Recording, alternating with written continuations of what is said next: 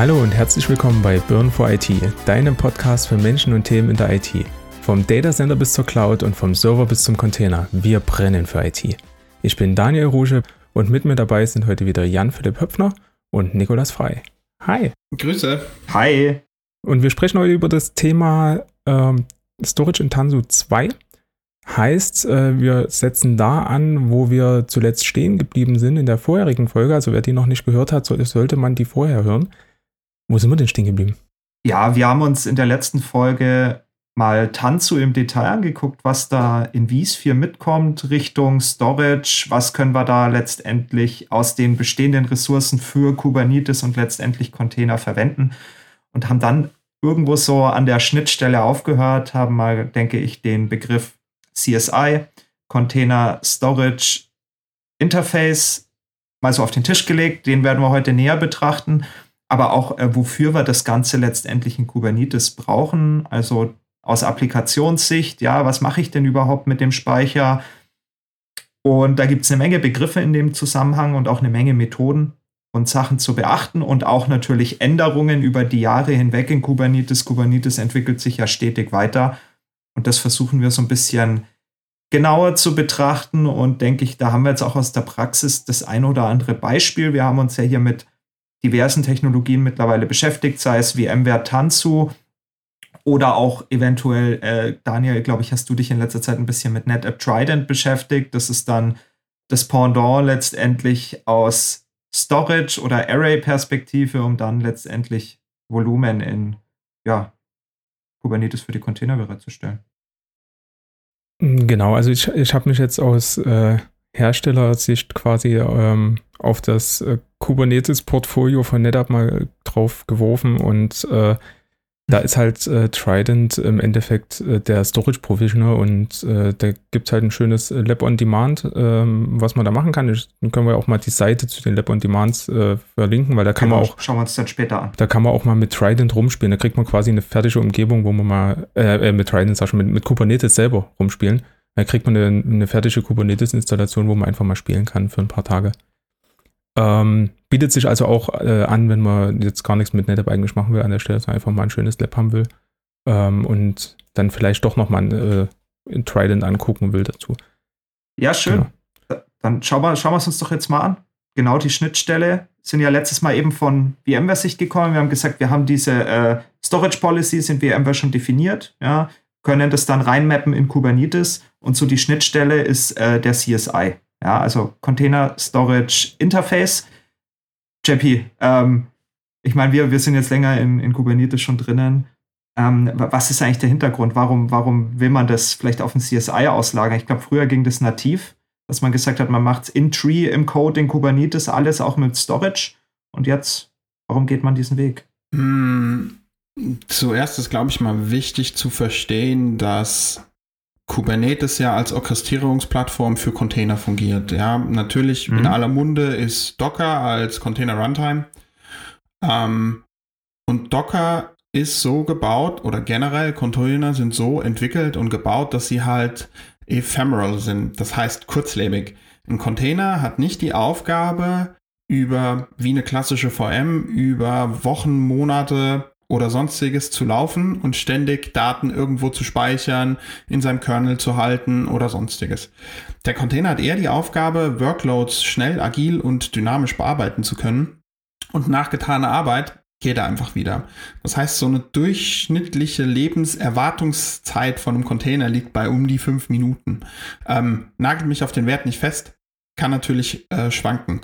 Jetzt ist es so, mit steigenden Anforderungen und mit steigenden Funktionalitäten im Kubernetes-Umfeld hat man gemerkt, ja, das ist ja schon cool. Wir haben kurzlebige Container, das heißt, die Daten, die geschrieben werden, bleiben im Arbeitsspeicher hängen. Wenn der Container weg ist, ist irgendwann auch der Datensatz, den der Container gesammelt, gespeichert oder sonstiges hat, weg.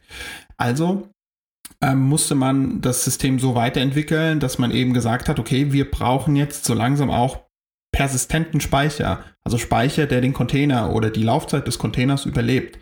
Ähm, und diese Persistent Volumes, Persistent Volume Claims, wo wir gleich nochmal drauf eingehen, mhm. ähm, sind eben der entscheidende Faktor die es uns ermöglichen, Storage von außerhalb des Kubernetes in das Kubernetes rein zu mappen, den bereitzustellen und darauf Datensätze zu halten, die die Laufzeit von einem Container überdauern. Ja, sehr schön. Genau, also letztendlich äh, haben wir die Use Cases jetzt in Kubernetes, dass wir sagen, es muss persistent sein. Da hattest du gerade schon den Namen genannt, Persistent Volume. Ja, das ist letztendlich das Speicherobjekt in Kubernetes, das für die Container fungiert, um darin Daten persistent zu speichern. Mhm. Und da gibt es ja eigentlich ja auch unterschiedliche Möglichkeiten mittlerweile. Ja, man kann es ähm, statisch machen, ja, dass man dieses persistente Volume einfach definiert. Ja, kann ja drunter hin sagt, äh, man mappt das auf ähm, zum Beispiel eine Disk, ja, wenn man irgendwie einen physischen Kubernetes-Cluster hat.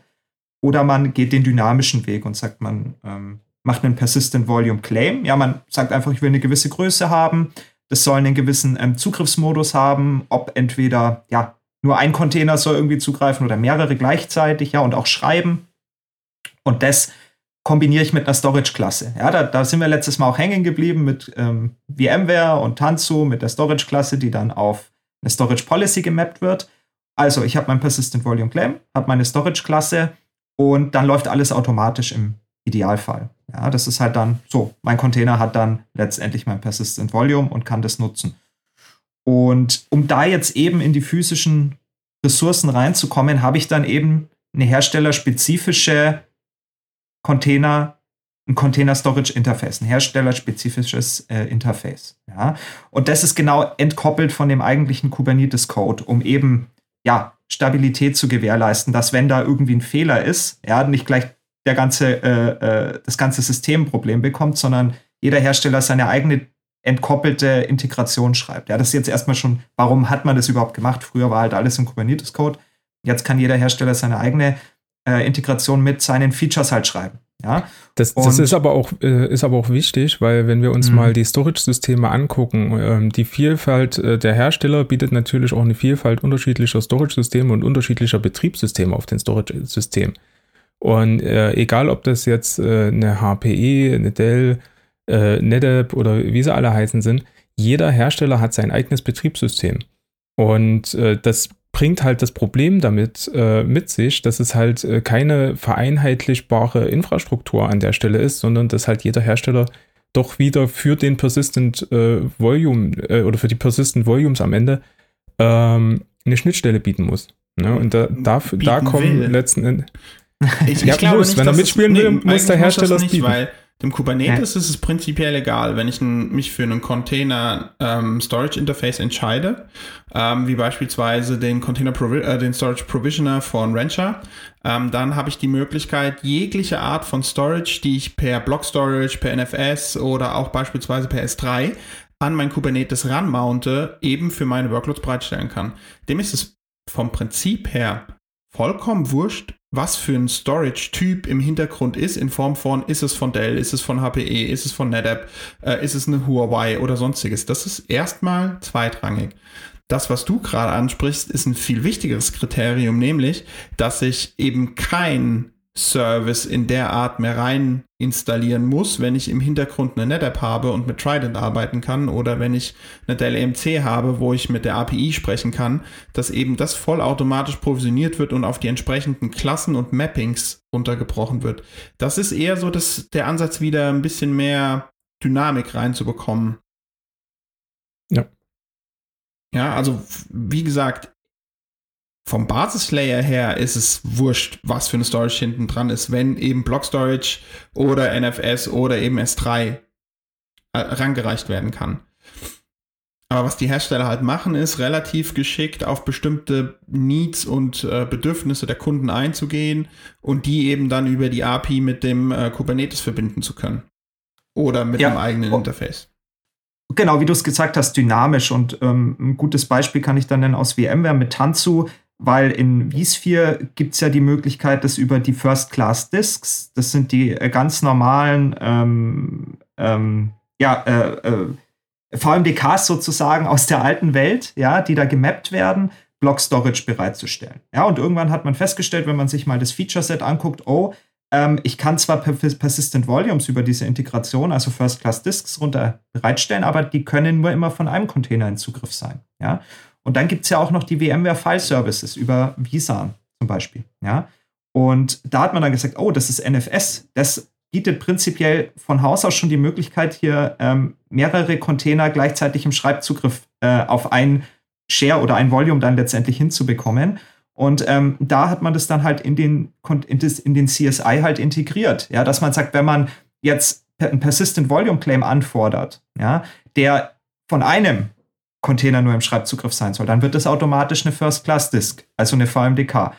Wenn es aber von mehreren im Schreibzugriff sein soll, dann ähm, entscheidet VMware automatisch über den CSI, okay, dafür müssen jetzt File Services aktiviert sein. Ja, aber das geht im Moment nur über File Services. Und so hat man dann einfach das komplett abstrahiert, weil der Entwickler in Kubernetes, ja, der Applikationsentwickler, der sagt, ich brauche hier einfach halt einen Schreibzugriff von mehreren Containern gleichzeitig, macht sich aber gar nicht die Gedanken drunter, was unten ähm, letztendlich verwendet wird. Ja, die Aufgabe übernimmt dann jemand anders und äh, das ist sozusagen dann die Vereinfachung. Ja, also es ist dann diese Dynamik, die du, glaube ich, gerade beschrieben hast, äh, JP, die man da dann wieder sieht. Ja, genau, weil wir müssen es ja drei, also im Endeffekt können wir das Thema ja aufteilen oder ich teile es ganz gerne auf. Sagen wir mal, das ist jetzt nicht der Standard, ja.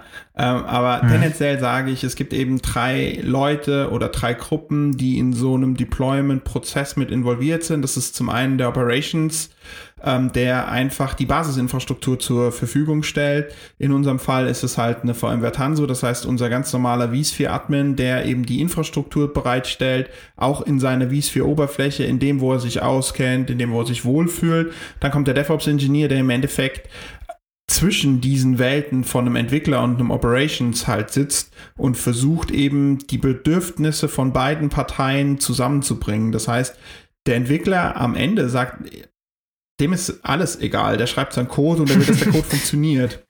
Ja. ja ähm, der achtet ja nicht drauf, wie groß jetzt ungefähr ähm, oder wie viel Storage seine Applikation braucht, wie viel Workload. Der, der entwickelt das, der schickt es gegen die API und Kubernetes macht ja im Hintergrund das und der DevOps-Ingenieur kümmert sich darum, dass es auch sinnvoll ist. Wie viele Applikationen werden immer noch nach Min-Max-Prinzip gebaut? Was bedeutet, ähm, maximale Auslastung für die Applikation ist das, was wir mindestens brauchen, ohne darauf einzugehen, dass wir ja mit einem Load Balancing eben dynamisch skalieren können. Das ist heute mhm. immer noch so. Ich, ich habe früher mal ähm, ein Praktikum gemacht bei einem, ähm, bei einem Hydraulikhersteller und wenn es da immer nach den ähm, nach den ähm, Ingenieuren gehen würde, dann würde ein Zylinder so teuer sein, dass niemand ihn kaufen könnte, weil wir natürlich auch als Entwickler oder als Ingenieure immer versuchen, das Bestmögliche rauszuholen. Und da den Spagat zu schaffen zwischen Nutzenfaktor und Kostenfaktor ist halt eine extrem wichtige Aufgabe.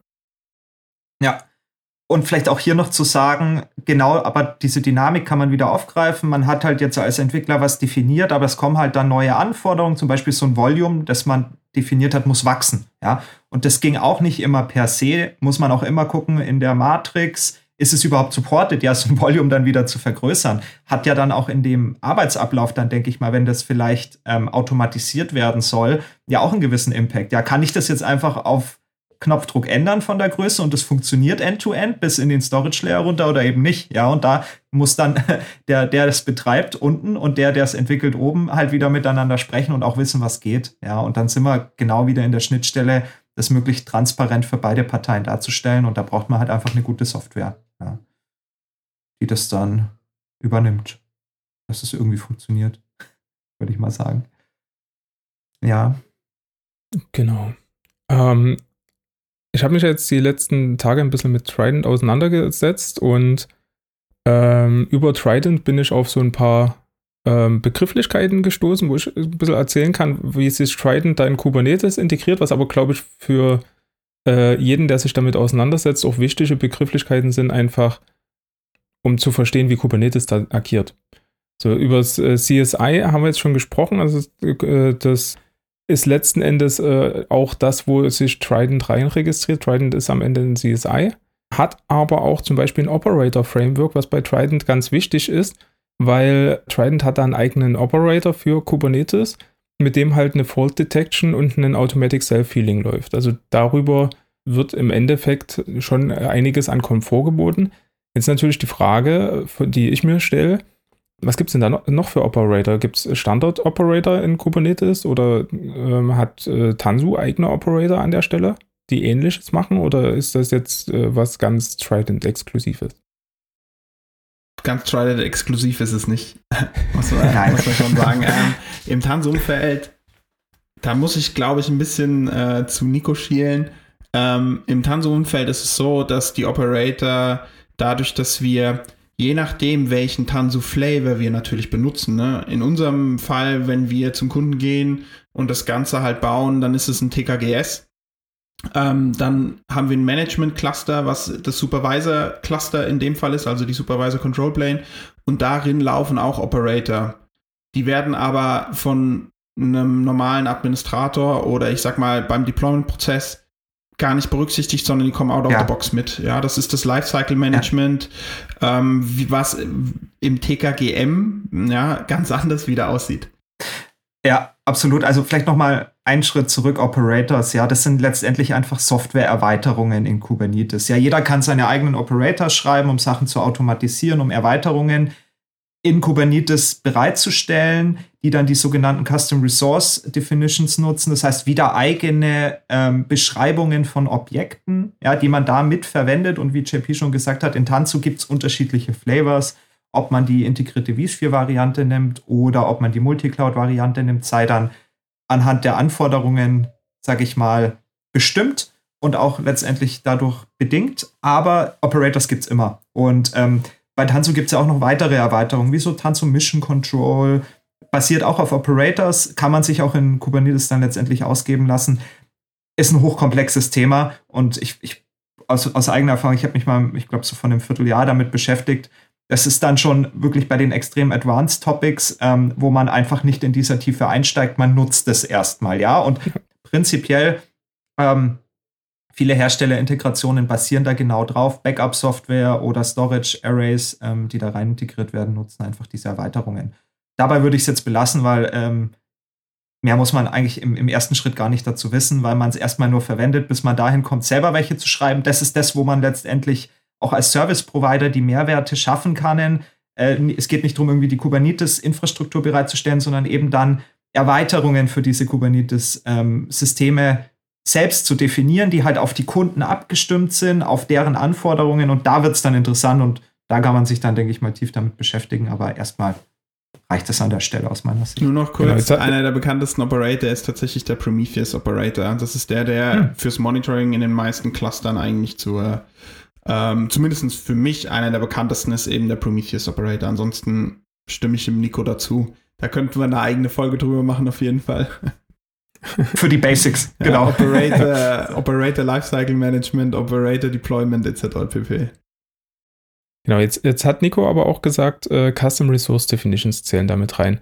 Und das ist auch was, äh, wo ich bei Trident drüber gestolpert bin. Und zwar aus meiner Sicht aus einem ganz spannenden Kontext, weil Trident gab es früher, ähm, bevor es äh, Trident CSI geworden ist, äh, war Trident quasi ähm, ähm, also quasi bevor CSI äh, äh, in Kubernetes eingeführt wurden, war Trident quasi als wie ein Plugin verfügbar. Und ähm, da hatte Trident äh, die Metadaten in einer eigenen etcd.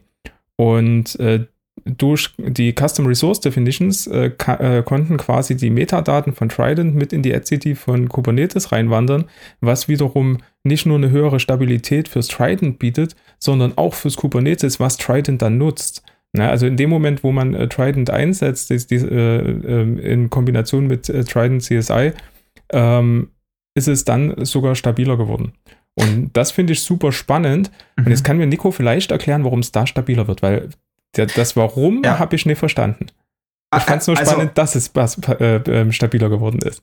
Finde ich erstmal einen sehr interessanten Punkt, Daniel, äh, dass da eine eigene etcd quasi aufgebaut wurde. etcd ist ja letztendlich die Key Value Datenbank in, ja, eine Key Value Datenbank, um eben, ähm, ja, Änderungen festzuhalten und das auch ziemlich schnell und redundant. Und da geht es nämlich darum, eine etcd hat halt mehrere Knoten, ja. Also du brauchst für eine Hochverfügbarkeit brauchst du mindestens drei.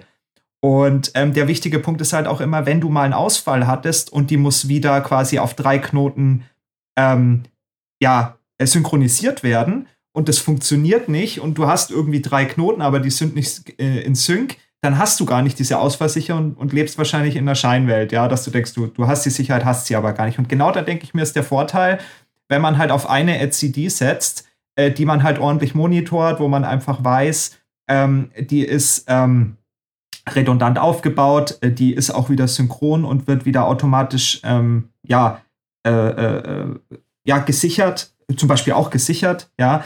Ähm, und alles in einer zu haben, ist, denke ich mal, hier nicht alle Eier in einem Korb, sondern eher alle Eier in einem irgendwie gepanzerten Korb, würde ich das jetzt mal nennen. Dass man sagt, man achtet halt auf die eine und setzt da nicht halt auf parallel. Aber Chip, hier, das ist jetzt nur meine Interpretation. Ich weiß nicht, wie du das siehst. Ich äh, wusste das jetzt bis eben auch gar nicht, dass da eine eigene LCD mal drin war und das jetzt konsolidiert wurde. Es wie siehst du das? wurde ja wahrscheinlich konsolidiert aus einem, mit einem guten Grund.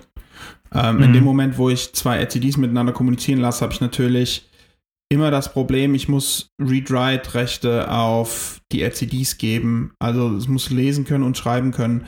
Und ich möchte außerhalb von meinem Kubernetes eigentlich nichts in meine LCD reinschreiben lassen, weil ich dem Datensatz eben nicht dann äh, zusprechen kann, dass er ähm, validiert wurde zu 100% von meiner LCD. Ähm, hm. Ich bin tatsächlich auch ein bisschen überrascht, dass das damals so gemacht wurde. Habe da auch ehrlich gesagt noch keine Erfahrung. Aber mit dem Erfahrungsschatz, den ich jetzt habe, würde ich das so erstmal nicht bauen wollen. Ich möchte mir da mhm. nämlich kein Eigentor schießen, wenn eine LCD von einem Hersteller in meine Kubernetes LCD, vor allen Dingen weiß man ja auch nicht, ob es mit jedem Kubernetes, äh, mit jeder Kubernetes-Version äh, funktioniert, weil gerade das Update-Management muss man sich nur mal überlegen, wenn ich jetzt von 1.16 auf 1.17 beispielsweise updaten würde, ähm, funktioniert das so ohne Probleme, wenn meine Applikation, also ich evaluiere dann immer, ob meine Applikation diesen Sprung schafft, ob alles funktioniert. Und wenn das funktionieren würde und dann würde aber beispielsweise die Trident LCD im Hintergrund sagen, nö, äh, das können wir noch nicht, ja, dann habe ich einen Bottleneck und das will ich auf jeden Fall nicht. Deswegen ist es ja mittlerweile auch äh, integriert. Ne? Also mhm. Äh, von daher äh, es gibt auch keinen mehr, äh, der das in dem klassischen Weg baut. Ne? Aber ich fand es einfach nur spannend, das mitbe mitbekommen zu haben. Ähm, ansonsten, wa was ich auch ganz spannend finde, die Hersteller sind ja normalerweise so, dass sie immer ihren äh, Source Code quasi heilig halten. Ja, Trident ist Open Source. Ne? Also das ist jetzt nichts, wo man nicht den Source Code angucken könnte. Und äh, NetApp hat äh, genau für sowas ThePub, also NetApp.io, ist quasi mhm. das äh, Developer-Portal von NetApp. Ähm, da findet man unter anderem auch den Source Code von Trident. Also für diejenigen welchen, die da sagen, äh, ich will aber nur Open Source, ist Open Source. Ne? Und Gut, deswegen, ich fand das wenn's Open ganz, Source ganz ist, spannend. Ne, welche, ich meine, wir wissen es ja auch bei äh, bei, bei Tanzu. Tanzu hat ja eigentlich auch seine ganzen äh, Developer-Kits Open Source. Sowas wie der Cup Controller mhm. oder so. Das ist ja alles äh, YTT, das ist ja alles Open Source. Jetzt ist es aber so, die Magie passiert ja im vSphere selber und das Zusammenspiel von den einzelnen Services, die quasi deployed werden und eigentlich Open Source sind, so wie die Cluster-Deployments auch. Ähm, das ist ja die Magie, wofür sie dann auch Lizenzkosten aufrufen. Ähm, wie sieht es denn aus bei, bei so einem Hersteller wie NetApp? Weil es ist ja schön und gut, dass die äh, Trident, ähm, dass die Trident Software Open Source ist, aber ist es die volle Software? Kann ich damit alles machen genau so? Oder brauche ich sowieso eine NetApp Storage unten drunter? Ja, du brauchst ja, du, NetApp Storage. Du brauchst, du brauchst natürlich den NetApp Storage so. drunter und äh, äh, ohne NetApp Storage natürlich keine Funktionalität. Also Trident connectet jetzt nicht an irgendwas ja. anderes ran. Deshalb ja, aber ich meine, das ist ja genau auch der. Ne? Aber ich muss trotzdem ja, nee, die Storage kaufen. Ja, gut, aber nee, natürlich. Ich meine, du hast ja den Trident, um eben die NetApp Storage-Systeme zu integrieren. Ich meine, äh, warum solltest du es für was anderes nehmen? NetApp baut ja genau die, die Schnittstelle eben, um halt seine Systeme optimal anzubinden und halt native Funktionalitäten, nehme ich mal an, nutzen zu können und dass es genau. möglichst performant, stabil, verwaltbar wird, dass du diese transparente Sicht bekommst, wie es ja auch in Tanzu ist, ja, dass du eben End-to-End-Sicht bekommst und das ist genau halt auf NetApp-Systeme zugeschnitten, darum ja. halt einfach logischerweise in einem Open Source Ökosystem, wie sich das ja in Kubernetes aufbaut, das Ding dann auch Open Source zu machen, ist, glaube ich, die logische Schlussfolgerung. Ja. Aber es Aber widerspricht, da brauchen wir uns jetzt, glaube ich. Das ist ein ein kurzer Einwand von mir, es widerspricht ja, ja, ja. dem Ansatz von Open Source, weil ich es eben nicht adaptieren kann, wenn ich keine NetApp im Hintergrund habe. Aber das ist bei Tanzu genau das gleiche. Nee, ich kann den YTT und den CAP, ich kann die Services, also in, in einigen Fällen ist es das gleiche, absolut, mhm. aber viele Services, die die anbieten, kann ich eben auch adaptieren, ohne die entsprechenden Produkte im Hintergrund oder die Lizenzen zu kaufen. Okay, Lass, lassen wir das mal so stehen. Ähm, äh, aber ist natürlich berechtigt, ja, sehe ich ja. auch so. Ähm, trotzdem würde mich jetzt noch interessieren, du hast dich ja damit beschäftigt, Daniel, und du hast ja schon eine Menge Erfahrung im Bereich von NetApp Arrays. Wie, wie fühlt sich das jetzt an? Was, was ist da neu? Was, wie, wie, wie geht man damit um? Kommt, wie installiere ich so ein Ding? Du hast so ein Lab, hast du gemeint, hast du ein bisschen durchgespielt. Wie, was sind so deine ersten Erkenntnisse? Und viel wichtiger finde ich noch, ja. Erhältst, also findest du, dass das eine sinnvolle Alternative ist, weil es eben Mehrwerte in puncto XYZ gibt? Also äh, es vom Anfühlen her, es fühlt sich erstmal ein bisschen an äh, wie, wie Zauberei in, in dem Moment, wo man äh, wirklich mit einem ähm, ja, mit, mit einem kurzen Command auf der NetApp relativ viel macht am Ende. Ne? Also das ist ein, ein, ein Command, äh, der löst dann halt im Endeffekt aus, äh, dass äh, geschaut wird, okay, ähm, ich will jetzt hier einen Persistent Volume Claim haben, ähm, ich bin hier irgendwo connected an der SVM, okay, ähm, gibt es da schon Volume? Nein, dann wird es erstellt. Mhm. Ne, ähm, wenn das Volume halt nicht groß genug ist für den Persistent Volume Claim, gibt es halt, je nachdem wie es konfiguriert ist, die Option neues Volume oder vergrößern. Ähm, und das wird halt automatisch entschieden. Also es mhm. hat schon was Magisches, ne? vor allen Dingen, wenn man weiß, und das weiß ich ja aus meiner Historie auch, was das für ein Aufwand ist, äh, wenn man es händisch macht. Also es ist schon äh, definitiv ein Mehrwert, den man da reinbekommt im Sinne der Automation. Na, also es ist äh, äh, entsprechend auch mit Policies äh, so, dass man damit äh, quasi auch das einschränken kann, wie viel darf, also in, in welchen Größenordnungen darf vergeben werden, ähm, wo ist vielleicht der harte Cut, wo dann auch mal eine Meldung zurückkommt. Ne, wo dann der Storage-Admin dann doch mal eingreifen müsste, um da quasi zum Beispiel die Messlatte höher zu legen, wenn jetzt die äh, Entwickler da äh, in Größenordnung äh, irgendwo terabyteweise Code äh, deployen wollen, ähm, kann man natürlich auch relativ schnell ein, ein äh, Storage Array vollschreiben. Und da ist das schon eine gute Handbremse, die es da auch noch gibt.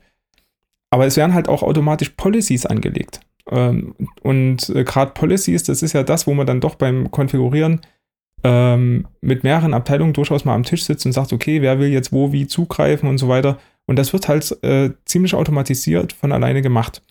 Ja, und, und das ist schon, hat schon was Magisches.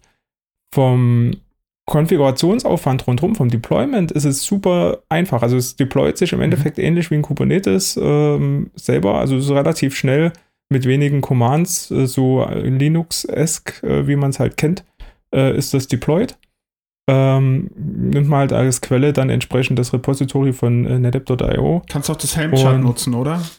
Genau. Mhm. Und äh, das halt super schnell deployed. Also es ist wirklich eine Sache von wenigen Minuten, da ist es deployed. Und witzigerweise, das, äh, das Bereitstellen von äh, Persistent Volumes und Persistent Volume Claims geht innerhalb von Sekunden das Löschen braucht länger. Das sind so 30 bis 60 Sekunden. Das fand ich sehr mhm. faszinierend. Ähm, aber da weiß ich aber auch, was hinten dran steht. Ist ja bei NetApp schon alleine, wenn ich jetzt ein Volume löschen will, ähm, muss ja das Volume erstmal alle Zugriffe, also die ganzen äh, Connections vorne raus müssen ja getrennt werden, ähm, die ganzen äh, Mountings ähm, und Mappings. Und äh, dann muss das Ganze letzten Endes offline geschalten werden und äh, dass das sauber weggeräumt wird. Und dann kann es erst gelöscht werden. Das Löschen braucht ja auch ein bisschen Zeit. Also das, das ist schon sehr cool, ähm, sehr automatisiert, sehr komfortabel, fand ich. Ähm, oder finde ich es immer noch. Und ähm, das Coole ist natürlich auch, äh, wir können halt NFS und iSCSI damit bereitstellen. Ne? Also das äh, einfach per Command kann man sagen, ich möchte jetzt äh, NFS aus SVM von OnTap, ich möchte iSCSI aus SVM von OnTap oder ich will halt iSCSI ähm, von, wenn man es noch hat, äh, so im Storage Grid zum Beispiel als äh, Loon halt, oder, äh, Storage Grid sag schon, Solidfire, sorry. Ähm, oder zum Beispiel eine Loon halt aus einer Centricity-Maschine, also LSI, ähm, heißt de facto E-Series EF. Ne?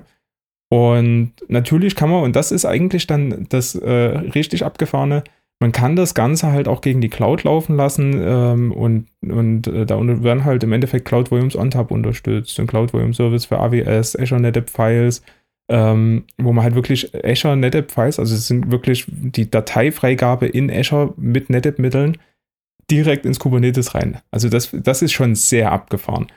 Und das Ganze natürlich auch mit dem Cloud Volume Service für Google Kubernetes Engine. Ähm, äh, es, es, es ist also die, die Möglichkeiten, die es mitbringt, ähm, für die Einfachheit, wie es sich bedient, ist schon Wahnsinn. Das heißt, ähm, genau, du hast vorhin gemeint, der Prozess, um erstmal das Array dafür zu aktivieren, ist relativ einfach. Dann brauche ich ja den äh, CSI in Kubernetes. Da gibt es ja von NetApp dann die Variante, die ich per Helmchart äh, zum Beispiel installieren kann.